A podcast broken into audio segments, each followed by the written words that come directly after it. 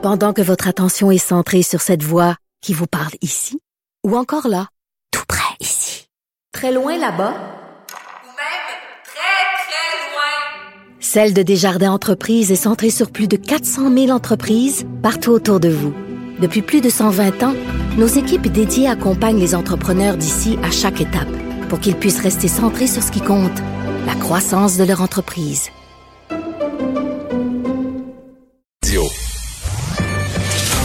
Le remède à la désinformation. Mario Dumont et Vincent Dessureau. Cube Radio. Alors, euh, Alex, euh, donc euh, dans un petit peu moins d'une heure, d'abord, faut rappeler que François Legault est sorti de confinement, je pense c'est à midi, que ses journées étaient terminées.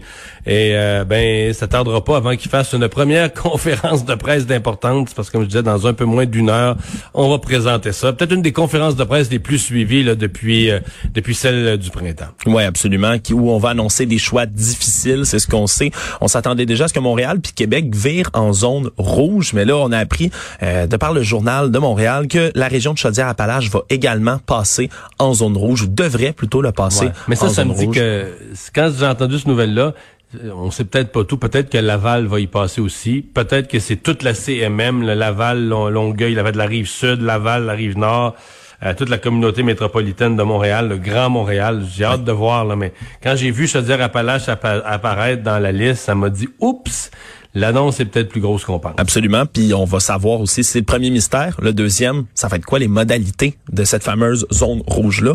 On le sait pas encore, outre que c'est le palier maximal d'alerte qu'on peut atteindre. Donc, qu'est-ce qu'on qu'est-ce qu'on fait? Mais il faut qu'il y ait des conséquences parce que le gouvernement a parlé de choix douloureux. ne peut pas convoquer tout le monde, euh, changer la couleur, euh, faire passer des régions en zone rouge, puis finalement, c'est juste des avertissements, tout reste pareil. Là. Il va y avoir, je pense qu'il faut, faut s'attendre à ce qu'il y ait euh, des impacts et qu'il y aura donc des grincements dedans, des propriétaires de commerce et autres là, qui vont euh, qui vont le prendre difficilement. Euh, on s'est parlé il y a quelques minutes de la décision du maire Labaume de cesser euh, d'investir des dollars de publicité pour les annonces de la ville de Québec à choix Radio X à Québec à cause de considère qu'au niveau de la santé publique ils ne font pas les ils n'ont pas un comportement acceptable. là ça fait boule de neige. Tantôt on parlait d'un une ou deux chaînes de restaurants, mais il y a plusieurs autres acteurs de l'économie de Québec qui qui débarquent là. Ben oui, le, le premier mais non le moindre là Hydro-Québec qui va cesser d'annoncer sur les ondes de Radio X. Euh, ils n'ont pas de pub en ondes en ce moment, mais il y avait des achats qui étaient prévus, qui ont été déjà le retirés. Viennent à ça s'ajouter mais Mercedes-Benz de Québec, le groupe Paquet, IA Groupe Financier, Industriel Alliance. Donc vraiment là depuis euh, depuis ce matin, c'est l'hécatombe du côté des publicitaires de Radio X. Euh, un après l'autre, font l'annonce qu'ils vont cesser de mettre leur publicité sur cette radio-là. le mal à bombe, je sais pas s'ils s'attendaient à créer un effet boule de neige comme ça, mais c'était son objectif. C'est grandement réussi, le Mario. Ouais, et euh, on va voir. C'est c'est tout un cul-de-sac pour eux. C'est toute une, une, situation parce que ce que tu demandes à tes animateurs, ou ce que tu demandes à tes animateurs, à tes chroniqueurs de, de changer leur point de vue, euh, ils ont le droit de critiquer le gouvernement, mais là, s'ils ont fait des s'ils ont fait des bêtises, s'ils ont mis en onde des gens qui étaient pas sérieux, euh, là, euh, c'est assez compliqué. Je voyais des gens sur les réseaux sociaux qui disaient tout à l'heure que Choix Radio X devrait de corriger ces messages parce que, par exemple, euh, l'entrevue avec un conspirationniste, semble-t-il que si tu cliques dessus présentement, ça te donne la fameuse, c'est quoi, c'est erreur 404? error 404, ouais, ouais, absolument. L'erreur 404, comme quoi ça n'existerait plus ou le contenu le, le, site Internet Ouais, c'est l'équivalent de c'est l'équivalent de ce que François Pérusse appelait pour le téléphone le Fidouda, le numéro que vous avez composé n'est plus en service, c'est ça. on a écouté euh, les, dans l'auto. les critères pour le dépistage, évidemment, là on a voulu, on fait beaucoup de tests, on a voulu que les gens massivement aillent se faire tester, mais là on commence à trouver ça lourd. Euh, il y a trop de monde à tous les centres de, de, de, dépistage, de tests, et le gouvernement qui resserre donc les critères pour justifier d'aller euh, passer le test. Ouais, le ministère de la Santé et des Services sociaux qui a annoncé ça cet après midi euh, maintenant, on va prioriser le dépistage des personnes qui sont A, soit symptomatiques ou B, qui ont été en contact directement avec une personne infectés parce qu'on dit que les possibilités de développer la maladie sont plus élevées euh, chez ces deux types de, symptômes-là, de maladies-là, si on veut dire, de, clients plutôt. Euh, on dit aussi que au dépistage pourrait être refusé à une personne qui fait pas partie de ces clientèles sélectionnées-là. Alors vraiment, là, sauf si un, un médecin, un professionnel de la santé recommande ou demande à quelqu'un d'aller passer un test, ils disent que dans le doute, le ministère va conseiller de se référer à l'outil en ligne d'auto-évaluation des symptômes de la COVID. Mais vraiment, moi, je, écoute, j'avais un un ami ce matin qui a tenté d'aller se faire tester Mario, un centre qui était censé être ouvert de 9 à 5 à Saint-Jean-sur-le-Richelieu. Il s'est rendu là à 11 heures et on lui a dit qu'il n'y avait plus de tests, c'était fini. Il y avait déjà trop de gens. Alors, je pense que effectivement, c'est euh, surchargé. Ce matin, ce matin, d'après moi, ça devait être le pire parce qu'un lundi matin, après une grosse fin de semaine, euh, la, en fin de semaine, il y avait peu de, de, cliniques sans rendez-vous qui étaient ouvertes. D'après moi, il y a pas mal de gens là, qui ont commencé à avoir des symptômes ou des inquiétudes ou qui ont su en fin de semaine qu'ils avaient euh, que quelqu'un avec qui ils avaient été en contact a été positif. Donc, euh, c'était prévisible que le lundi matin, ça allait se, se les, gens allaient se ruer vers les centres de dépistage, donc des critères donc plus restrictifs. Euh, on, dit que c'est temporaire, d'ailleurs. Oui, mais c'est parce que j'ai entendu des gens, le, fameux 35 000 tests, là, le gouvernement s'était fixé ça comme objectif, l'a atteint. Il faut applaudir. Ils l'ont 30 je pense qu'ils ont une journée à 36 000. Mais moi, on m'a dit, sais, à un moment donné, t'en fais, je sais pas, mettons, une business qui est capable d'empocher euh, 10 000 sacs de patates par jour, puis qui réussit à faire trois journées de suite à 14 000. Mais je veux dire, elle peut aussi dire l'entreprise, garde, on t'offre pas là. Tu les employés ont fait du temps supplémentaire. Il y en a un qui menace de démissionner, l'autre a mal dans le dos, l'autre ses enfants ouais, tu crois? Tu sais, tu as étiré la machine, donc t'as Donc là, on, me dit, euh, on est un peu là-dedans, là. Le, le, le, ministère de la santé, le système de santé, on a emprunté des gens aux hôpitaux, on a fait, pour parce que là, ça en prend du monde pour faire les tests, envoyer le petit écouvillon dans le nez, puis sortir, puis remplir les papiers, puis euh, c'est ça au bon dossier, parce qu'il faut faut que tu rappelles la bonne personne, faut pas que tu les... Donc, on a étiré la machine au max pour aller chercher autant de tests.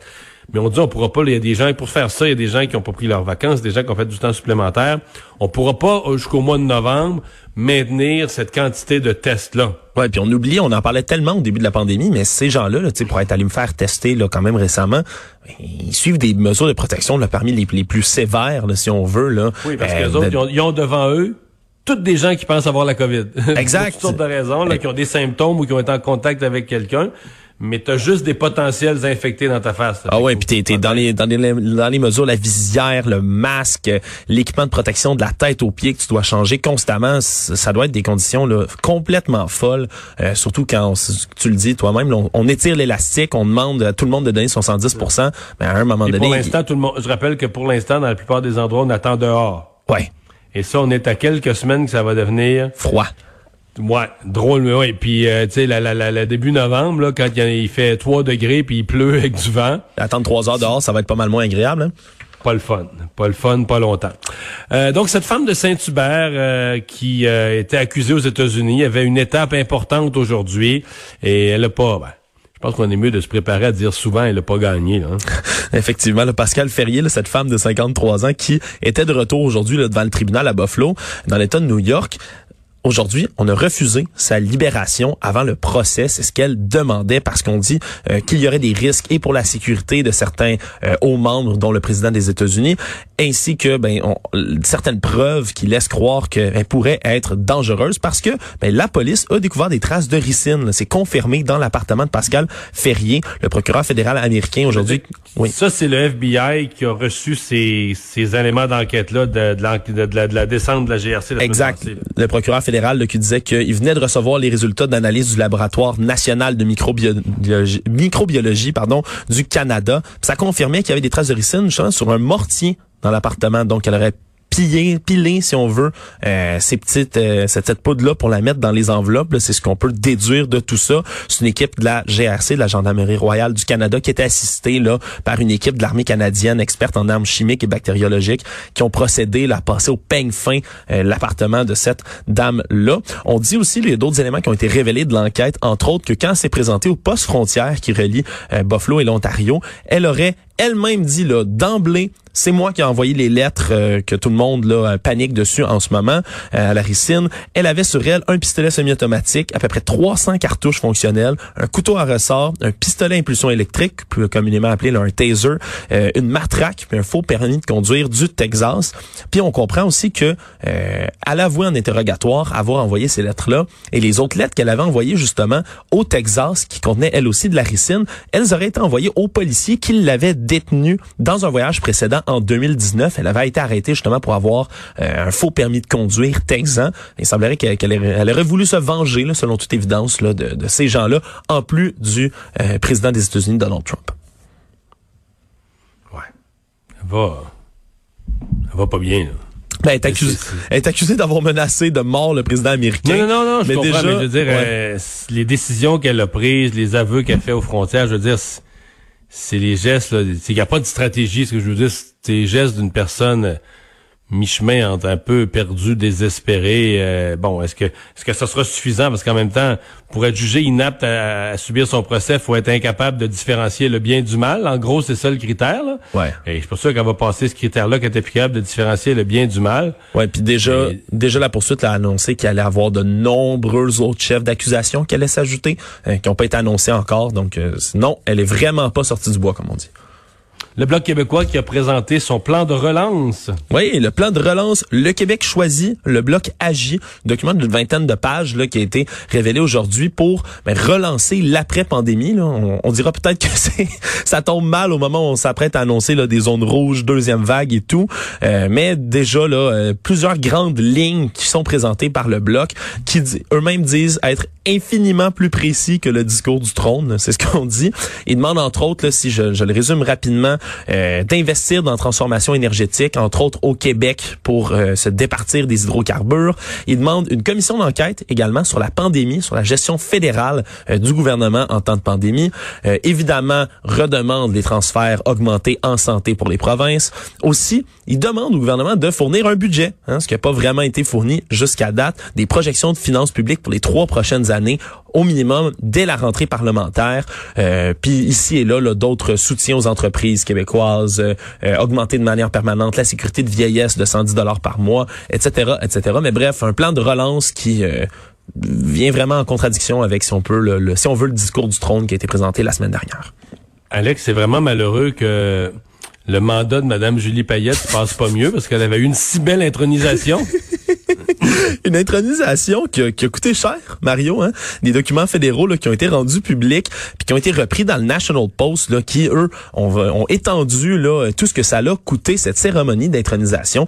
Euh, lorsque, en 2017, lorsqu'elle est devenue gouverneure générale, ça aurait coûté aux contribuables 649 000 Mario, alors qu'il y avait un budget de 500 000 déjà. C'est un beau party, ça. Ouais, c'est un beau party, là. Écoute, on, puis d'ailleurs, c'est À détaillé. l'époque, on avait le droit de se réunir, là. On pouvait dépenser pour ça. Ben, c'est ça, quand on sait. C'est en deux parties, quand même, Marion, on peut se le dire. Une cérémonie en plein milieu du jour pour 1000 invités, puis un cocktail party, un petit party cocktail le soir pour, pour 2000 personnes au euh, Musée canadien d'histoire.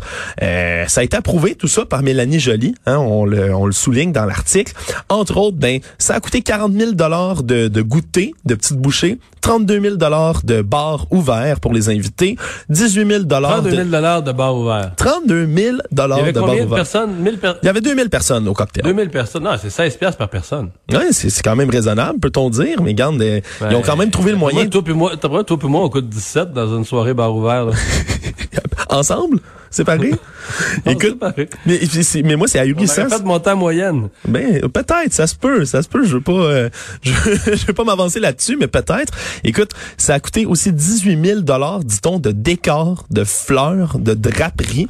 Même si, c'est mentionné dans les documents, il y a des employés de la fonction publique qui ont tenté de réduire les coûts en allant magasiner entre autres chez Costco, chez Dollarama et et même et même chez Jean Coutu, Mario. On serait allé magasiner chez Jean Coutu pour, entre autres, aller chercher du maquillage de dernière minute pour les gens qui sont venus performer parce que le gros du prix se retrouve là, Mario.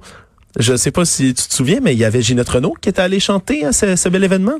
Ouais. Ben, Ginette Renault, elle facture quand même 12 500 dollars quand vient C'est les chanter. prix. Pour vrai, c'est les prix. Ouais, ouais, ça coûte cher, mais tu sais, on ajoute à ça euh, Zurumba, un groupe de, de percussion montréalais qui coûte 15 000 Après ça, il y a Florent Volant qui est à 7 000 etc., etc. Ça, ça s'est ajouté. Il y avait beaucoup d'argent, beaucoup d'argent, disons-le, pour les performances. Tout ça pour dire que ben, près de 150 000 de plus ont été dépensés que le budget qui était prévu pour cet événement-là. Et ça, Mario, même si ben, l'armée canadienne a été gentille, ils ont pas, ils ont pas chargé pour amener les quatre canons pour faire le 21 Ah. gun salute et ils ont même fait gratuitement le vol de deux CF-18 qui sont venus de Bagotville parce que ben ça coûte 34 000 dollars faire voler 34 800 pour être précis faire voler ces beaux engins là. Sauf que c'est nous autres qui payent pareil, fait qu'il faudrait ajouter ça au prix du party. Fait que là, on est rendu à un party de trois quarts de million, là. Ah, ça, ça- ça coûte cher hein, quand même. Ouais. Euh, J'étais pas là- là mais j'espère que c'était le fun. Moi, je fais, je prends un engagement. Moi, si on me fait un party de trois quarts de million pour une nouvelle job, Je ferai pas suer après, je vais être gentil, le pas dans les quatre années qui suivent. Tu vas pas demander un- une porte à 250 000 pour pas voir tes gardes du corps? un escalier de contournement. non, non.